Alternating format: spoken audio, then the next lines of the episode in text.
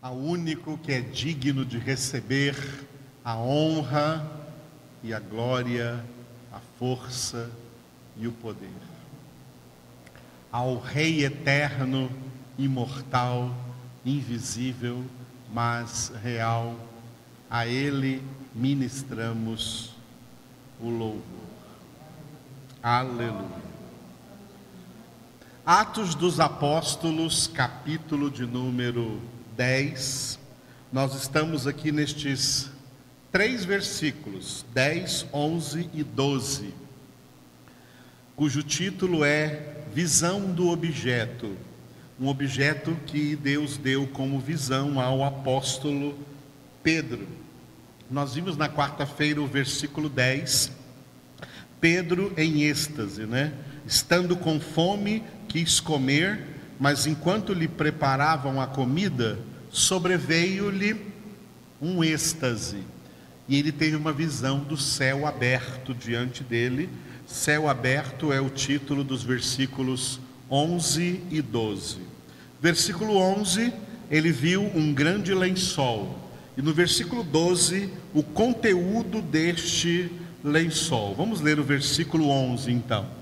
Então viu o céu aberto e descendo um objeto como se fosse um grande lençol, o qual era baixado à terra pelas quatro pontas. Então o apóstolo Pedro, no êxtase que ele teve aquele dia em que ele estava orando na casa do Simão curtidor, na cidade de Jope, ele subiu ao telhado lá para fazer, né, a cobertura da casa para orar e era por volta do meio-dia. Enquanto o almoço estava sendo preparado, ele entrou em oração e Deus deu a ele esta visão. Tá? Visão é uma das formas, infinitas formas, que Deus tem para se comunicar com quem Ele quiser, tá? Com quem Ele quiser. Hoje, tá? A maioria, para a maioria de todos os seus filhos, Deus quer se comunicar pela palavra. Por isso, Martinho Lutero foi o instrumento de Deus para trazer para nós esta orientação. Sola Escritura. Não fique esperando comunicação de Deus de outro jeito com você. Deus quer se comunicar com você na palavra. Por isso, como diz no Salmo número 1, nós temos que ser como este homem, que tem o seu prazer na palavra do Senhor e nela medita de dia e de noite, porque é na palavra que Deus quer se comunicar conosco. No entanto, quando Deus, quando Deus, na sua onisciência e na sua soberania, decidir se comunicar com qualquer um de nós, ou mesmo com qualquer pessoa na terra, mesmo um descrente, de uma outra forma, através de um arrebatamento, através de uma visão, ou através de qualquer outra experiência estática arrebatadora, Deus o fará quando ele tiver um propósito nisso. Aqui Deus tinha um propósito, e por isso ele se revelou a Pedro com esta visão. Deus deu a ele a visão, primeiro do céu aberto e descendo um objeto do céu, como se fosse um grande lençol pendurado aí, né? Baixado à terra, pendurado pelas quatro pontas. O que, que tinha nesse lençol? Versículo 12: conteúdo do lençol, contendo toda sorte de quadrúpedes, répteis da terra e aves do céu. Esse lençol ele continha certos animais que lá na antiga aliança, no Antigo Testamento, eram considerados animais impuros. E o povo de Israel não podia comer da carne daqueles animais, porque eram animais imundos. Nós lemos isso no Antigo Testamento, porque isso fazia parte da lei de Deus, da Torá, a lei de Deus na antiga aliança. Na antiga aliança, para o antigo povo de Israel, Deus estabeleceu o que eles podiam comer de carne de animais e o que eles não podiam comer.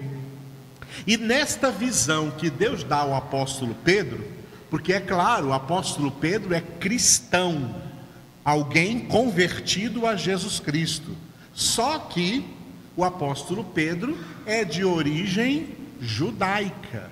E como um judeu, como um israelense, Pedro foi ali criado junto às margens do mar da Galileia, onde ele se tornou um pescador, e ele era um frequentador da sinagoga da sua cidade de Cafarnaum.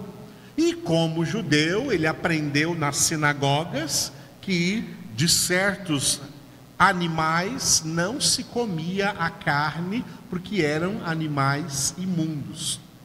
E de repente agora ele vê do céu um lençol cheio de animais que eram considerados impuros para a comida, para comer.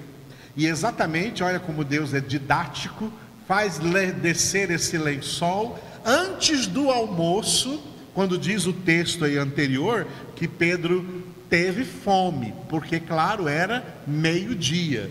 Então Deus faz descer aí este lençol e aí, através dessa visão, Deus abre um diálogo com o apóstolo Pedro. Por isso, agora, dos versículos 13 até o versículo 16, nós temos aí um diálogo de Pedro com Deus, tá? Diálogo com Deus. Esse diálogo vai ter um conteúdo. O conteúdo do diálogo vai do versículo 13 até o versículo 15. E a conclusão vai ser no versículo 16. Então, primeiro, o conteúdo do diálogo, do versículo 13 até o versículo 15. No versículo 13 tem uma ordem de Deus, no versículo 14 tem uma resposta de Pedro, e no versículo 15 tem a mesma ordem de Deus sendo repetida. Versículo 13: E ouviu-se uma voz que se dirigia a ele a voz de Deus falando com o apóstolo Pedro: Levanta-te, Pedro, mata e come.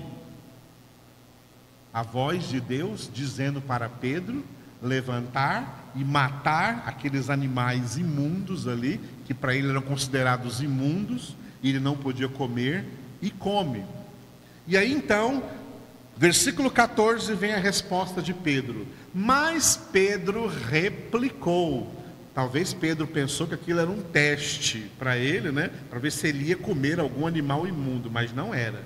E olha só, mas Pedro replicou: De modo nenhum, Senhor, porque jamais comi coisa alguma comum e imunda. Ou seja, o que ele está dizendo?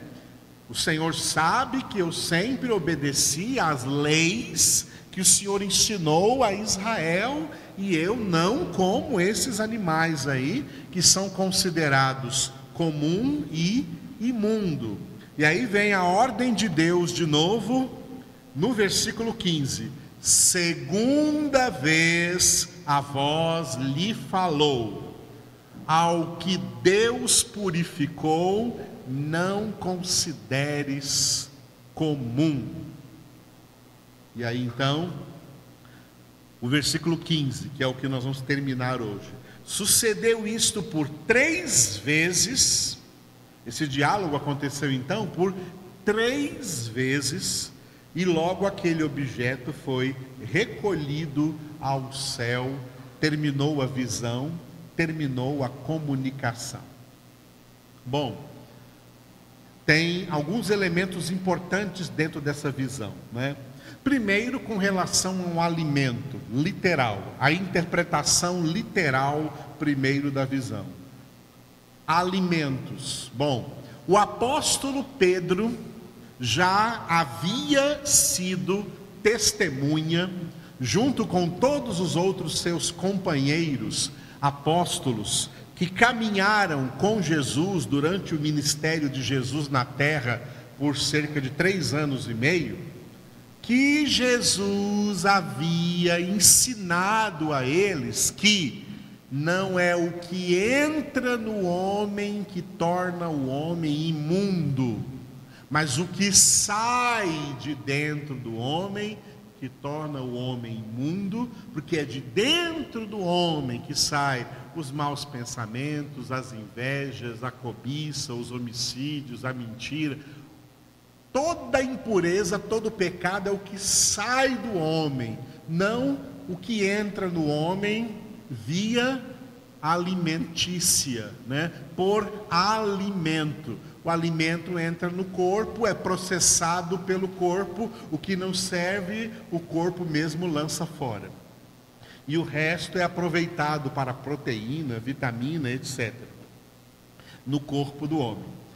E a conclusão depois de Mateus, Marcos e Lucas que escreveram sobre isso, quando Jesus disse isso aos apóstolos, foi: assim Jesus declarou puros todos os alimentos. Aqueles animais considerados impuros no Antigo Testamento, na Antiga Aliança, na Nova Aliança, eles não são mais considerados impuros. Por exemplo, em todas as nossas culturas, né? especialmente nas culturas brasileiras, regionais brasileiras, todo mundo gosta da carne de porco o bacon, né? o toucinho.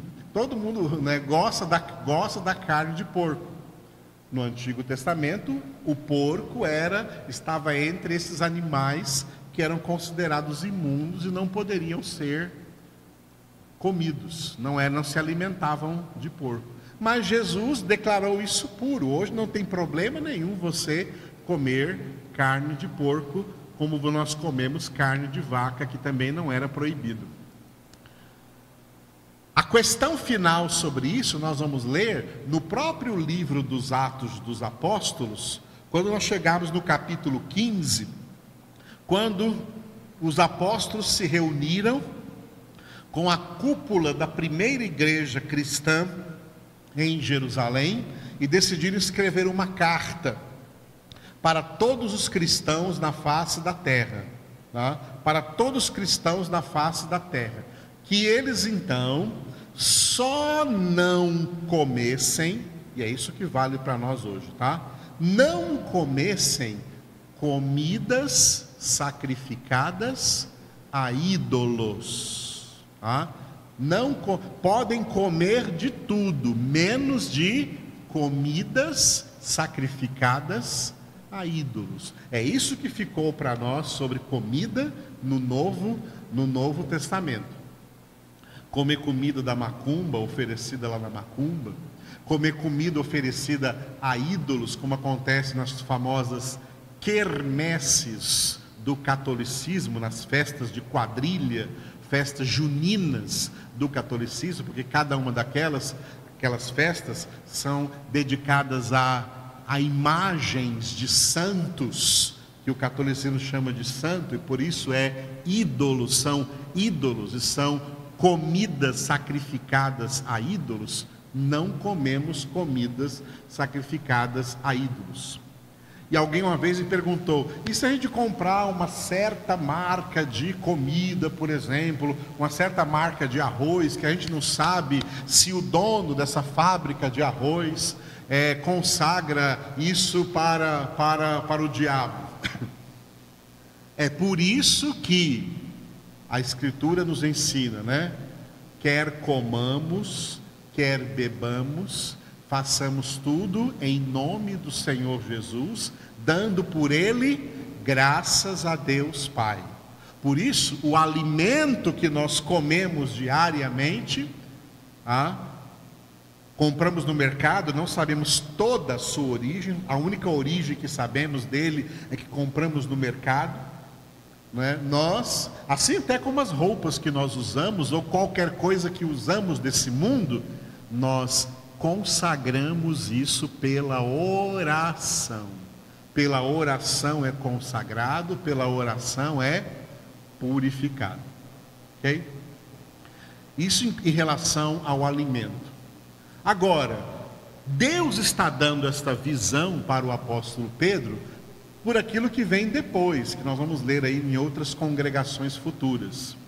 Que agora Pedro vai ser o primeiro dos apóstolos a ser chamado por Deus a entrar na casa de alguém que não era judeu, que era considerado então gentil, e era, assim como os judeus tinham por impuros certos alimentos, os gentios, certas pessoas que eles chamavam de gentios, também eram consideradas impuras. E isso era uma coisa tão séria que os judeus, quando eles iam na rua, na feira, no mercado, e encontrassem ali alguém que não fosse judeu, fosse gentio, incircunciso, eles chamavam de gentil quem não era judeu. Quando esse judeu chegava em casa, ele tinha que tomar sete banhos. Banhos que eram chamados de lavagens cerimoniais, ou então era chamado pela palavra abluções. É por isso que nas casas dos judeus tinham talhas de água, como Jesus viu lá na casa das bodas de Caná da Galileia, que tinha sete talhas que Jesus mandou encher de água e depois transformou a água em vinho.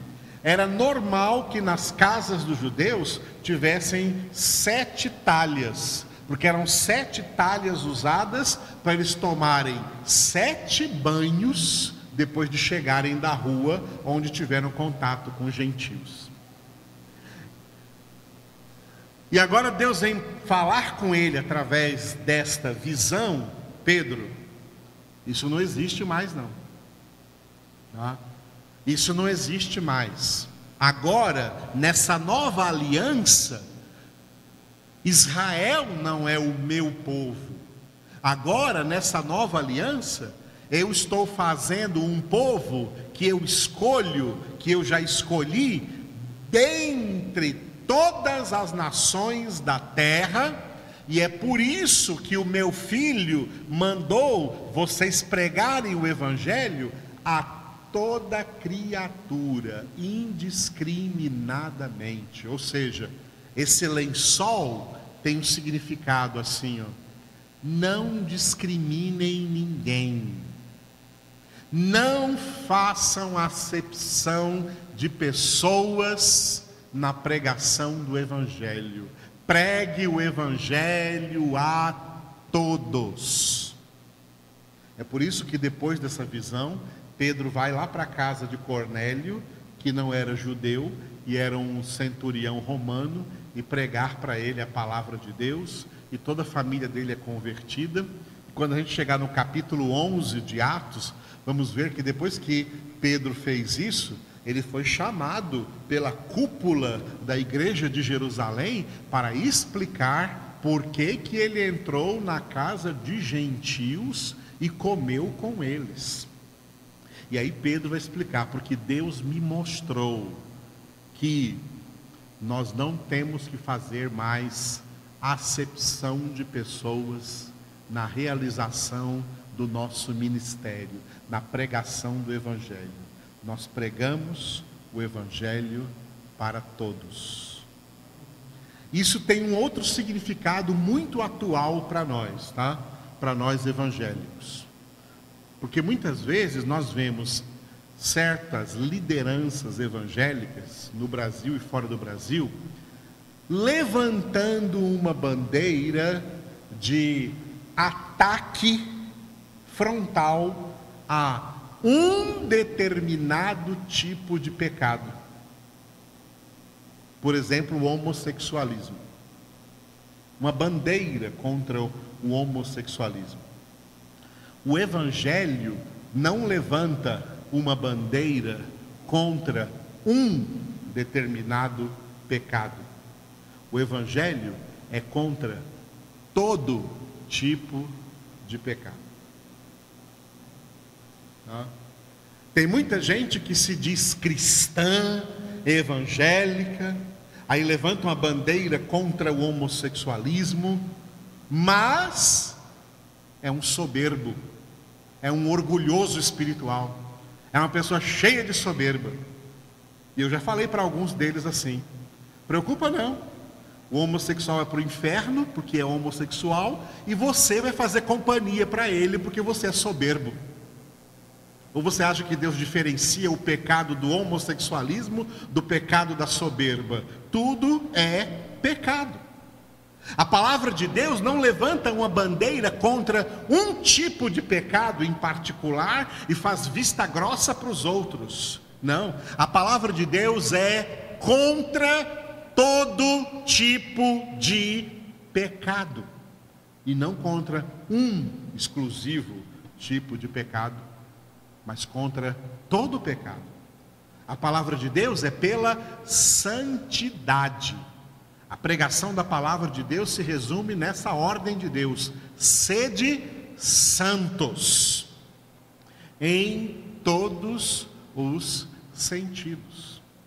E a soberba que invade o coração de tanta gente, e hoje no mundo, sabe, nessas últimas quatro décadas, últimos 20 anos do século passado e primeiros 20 anos desse século, o evangelho falso ou os evangelhos falsos que foram pregados no mundo, tornaram aí, geraram, trouxeram uma geração de crentes altivos, soberbos, que se sentem melhores do que os outros, como os israelenses antigamente e os judeus antigamente se sentiam melhores do que os outros. E por isso tinham até que tomar sete banhos se encontrasse alguém que não fosse um judeu, que fosse um gentil. E essa palavra gentil era uma palavra com, com peso assim pejorativo, negativo. É, é uma gentalha. É um povo pequeno, é um povo que não presta, é um povo impuro, é um povo imundo. Nós, judeus, é que somos o povo de Deus. O evangelho falso, os evangelhos falsos, as heresias que entraram nas igrejas evangélicas nessas últimas décadas, formaram uma geração de crentes desse jeito, que discriminam outros seres humanos e se acham os tais. Como eu falei anteriormente, esses ditos crentes evangélicos, entre aspas, também perderam o senso do pecado e não se veem mais pecadores. Eles se veem assim por cima de todo mundo, se veem superiores a todo mundo. E essa não é a visão que nós temos de Jesus na Escritura Sagrada. Jesus que poderia, era o único que poderia atirar a primeira pedra na mulher adúltera.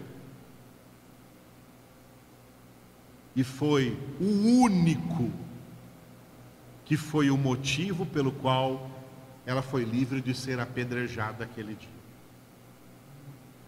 Quem não tiver pecado nenhum, vocês estão, vocês estão levantando uma bandeira contra o adultério apenas e os outros pecados de vocês. Quem não tiver pecado nenhum, atire a primeira pedra. Não precisa ser o adultério, qualquer outro pecado. Quem não tiver pecado nenhum, atire a primeira pedra. Aí o texto diz que eles então, sentindo-se culpados pela sua própria consciência, Jesus mexeu com a consciência deles foram todos embora e ficaram somente Jesus e a mulher. Jesus era o único que poderia tirar nela alguma pedra, porque ele não tinha pecado nenhum. Mas ele disse: Mulher, onde estão os que te condenavam? Ninguém te apedrejou? Não, Senhor, ninguém. Eu também não te condeno. Agora, vai e não peques mais. Esse é o Evangelho de Cristo Jesus. Nós pregamos a todos. Pregamos para os adúlteros, pregamos para os homossexuais, pregamos para os mentirosos, pregamos para os soberbos, pregamos para ricos, para pobres, pregamos para pessoas de qualquer raça, de qualquer cor, de qualquer tribo, de qualquer língua. O Evangelho é pregação universal e por isso Jesus disse em Marcos 16, 15: Indo, ele não disse ide, ele disse indo, indo por todo o mundo, pregai o Evangelho a toda criatura.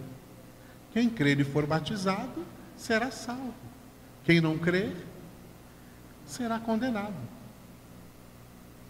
Não será condenado porque é homossexual, porque é adúltero, será condenado porque não creu em Cristo Jesus. Porque pela fé em Cristo Jesus, o homossexual é convertido e deixa de ser homossexual. O adúltero é convertido e deixa de ser adúltero. O mentiroso é convertido e deixa de ser mentiroso, porque agora ele quer ser santo como Jesus é santo. É isso que o Senhor está agora esclarecendo ao apóstolo Pedro, que já tinha ouvido isso da boca de Jesus e agora ele vai ter essa experiência para repassá-la depois à igreja nascente no primeiro século. E isso ficou na Escritura para servir de modelo para nós hoje, em nosso tempo. Ministério de orar em favor de todos os homens, sejam eles quem forem e estejam fazendo o que estejam fazendo. E o ministério de pregar a todos os homens, sejam eles quem forem. Esse é o nosso ministério. Não lutamos contra homens, contra carne e sangue. Nossa luta é contra principados e potestades do mal. A nossa luta é no âmbito espiritual. Aleluia. Obrigado, Senhor, por essa mensagem que o Senhor nos traz aqui, dentro da nossa meditação neste livro precioso dos Atos dos Apóstolos. Colocamos, Senhor, cada pessoa na tua presença nesse momento. Derrama sobre todos o teu Espírito Santo, a tua graça, o teu amor, o teu poder, a tua santidade. Como é bom, Senhor, estar reunidos na tua presença espiritualmente, na comunhão do Senhor, na onipresença do Senhor, para louvar o teu nome, para engrandecer o teu nome, para te dar graças por toda a obra excelente que o Senhor está operando em nossas vidas. Oh Senhor, cura todos aqueles que estão enfermos, ó Deus. Toca, Senhor, no coração de todos. Nós oramos a Ti pela Adinha que está conosco aqui hoje. Derrama sobre ela, sobre o Guilherme, a Tua bênção, Senhor, e proteja de todo mal. Senhor, continua operando poderosamente na vida dela, Senhor, e dando a ela saúde física, mental, emocional e principalmente espiritual. Entregamos a Ti nossas famílias, nossas casas, nossos entes queridos. Entra agora, Senhor, em cada casa e opera, opera, Senhor, curas, milagres, conversões. Tu és o ser mais livre para agir em todo o universo, em todas as circunstâncias, em todas as vidas, em todas as pessoas entregamos cada um da tua presença, louvamos, glorificamos e engrandecemos o teu nome. Obrigado pelo teu amor, obrigado pela tua palavra viva e eficaz que o Senhor operou em nossas vidas, em tudo quanto o Senhor falou conosco neste, nesta reunião. Que essas palavras cheguem aos corações famintos sedentos pelo Senhor, em nome de Jesus. Amém. Aleluia. Obrigado, Senhor meu Deus. Amém.